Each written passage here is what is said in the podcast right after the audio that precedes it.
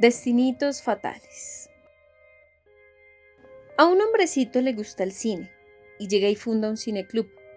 Y lo primero que hace es programar un ciclo larguísimo de películas de vampiros, desde Murnau y Dreyer hasta Fisher y este film que vi hace poco de Dan Curtis.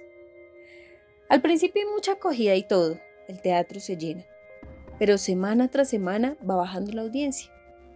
Como se sabe, el público cineclubista está compuesto en su mayoría por gente despistada que acude a ver acá el cine de calidad, que no puede ver en los teatros cuando estos solo exhiben vaqueros y espías.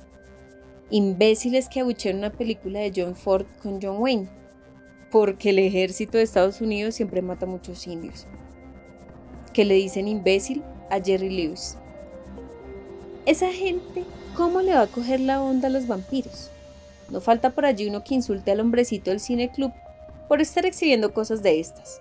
Cuando los estudiantes luchan en las calles, gente que únicamente sufría de noche y que siempre duerme bien, y al otro día se despiertan y pueden hablar de amor, de papitas, de viajes, de política, y cuando llega la noche se ponen a soñar de lo mismo que han hablado durante todo el día.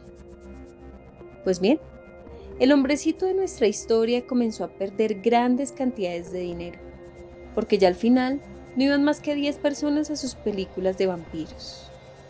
9, 8, 7, 6, 5. Los últimos cuatro sí empezaron a conversar, a contarse recuerdos. Pasó el tiempo y uno de ellos se mudó de ciudad. Otro amaneció un día muerto uno se graduó de arquitectura y nunca más lo volvió a ver por esas tierras. El hecho es que el sábado 25 de septiembre de 1971, el hombrecito encontró, al ir a introducir el último film del ciclo, que no había más que un espectador en la sala, allá detrás, en un rincón, mitad luz, mitad sombra. El hombrecito iba a comenzar a hablar de la película que amaba tanto, pero el conde se paró de su butaca y le sonrió y el hombrecito tuvo que bajar los ojos.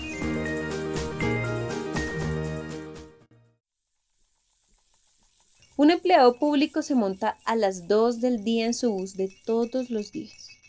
Paga, registra. Para su satisfacción, queda un puesto por allá. Se dirige al asiento vacío sin ver a nadie conocido. Pero ¿para qué conocidos hasta ahora y con este calor?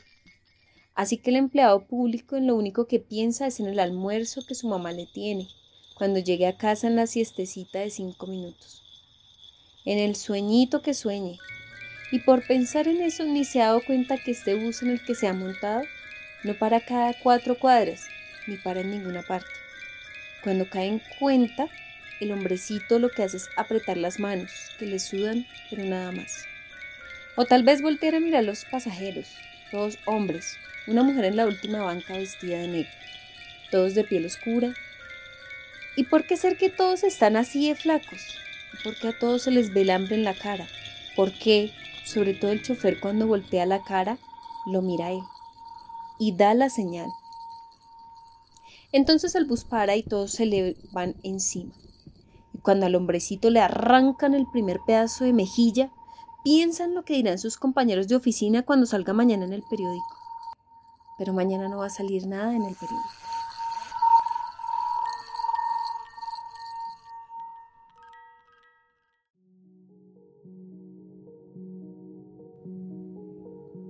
Un hombrecito va por allí caminando fresco, cargando un libro de Mr. Edgar Allan Poe, que pesa 5 kilos. De pronto un gordo lo ve pasar y se acerca y le pregunta, Dígame, ¿No le molesta andar con ese libro tan pesado para arriba y para abajo? El hombrecito, que es muy bondadoso y un poco ingenuo, no se da cuenta que el gordo se quiere burlar de él, y por eso piensa antes de contestar, para darle la respuesta exacta, y ella es. Lo que pasa es que de un tiempo para acá me di cuenta que yo vivo mi vida montado en un globo y el libro de Edgar me sirve de lastre.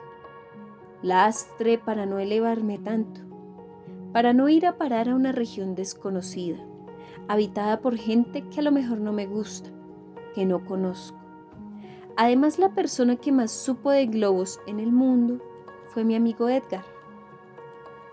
Y el gordo, al oír eso, se le ríe en la cara.